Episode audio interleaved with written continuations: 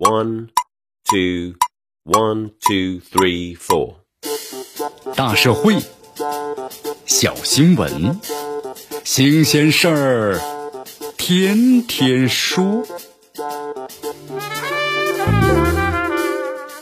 朋友们，你们好，这里是天天说事儿，我是江南。这新店开业呀，在店门口呢，路沿上摆放花篮，结果被城管呢处罚两百元，这到底怎么回事呢？你看媒体报道，近日福建省的福州市啊，某串串香的这个福星店开业了。店老板在门口呢放六个花篮，城管就认为啊他占道摆放，违反了市容的管理办法，罚款呢两百元，让这个老板呢前往城管中队接受罚款。对此的话，店铺老板认为这花篮摆在店门口的路沿上面都没有在人行道上，这样也罚想不通啊。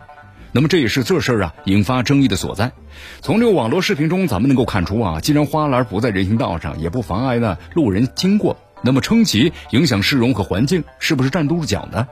根据福州市市容和环境卫生管理办法第三十二条呢第三项，当地啊明确，占用道路、地下通道、人行天桥、摆摊设点、堆放这个物料或者擅自在商场店门前呢这前场经经营活动的，将由市容啊和环境卫生行政主管部门或者其依法呢委托的单位呢责令改正，并可处两百元以上一千元以下的罚款。在这件事情当中啊，这个店铺所摆放的花篮呢没有占用道路。那么既然如此的话，这个处罚决定是如何做出的呢？当地城管部门不妨做出更进一步的解释说明。另外，就这事儿呢，还有一处细节值得注意。开业当天呢，当地的街道的城管曾对店铺的老板说，本来允许他摆三天的，但是被市里的城管人拍到了，现在不让摆了。若事实如此的话，需要追问的是，当地这个市容管理和执法的标准到底是什么？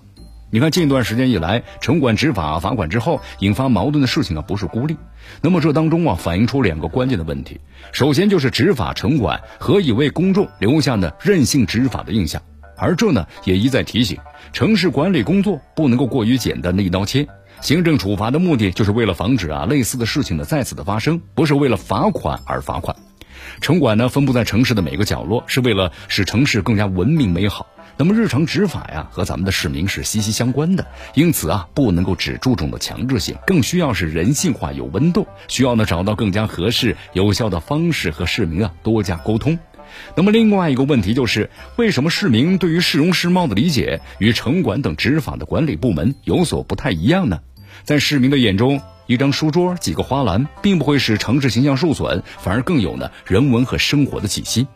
根据住房和城乡建设部印发的《城市管理执法行为规范》，要求城市管理执法人员实施执法的时候，应当呢要告知行政相对人权利和义务，应当是依法、全面、客观、公正的调查取证。尤其是在疫情之后，咱们的城市商业呀、经济呢正在慢慢的复苏，咱们应该呀乐见更多新的店铺呢开张经营，个体小商户的生存问题也要需要足够重视啊。在城管执法中，咱们要注重的教育和处罚相结合，而非呢动则罚款，这才是建设文明城市、发展个体商户的正确态度。这里是天天说事儿，我是江南，咱们明天见。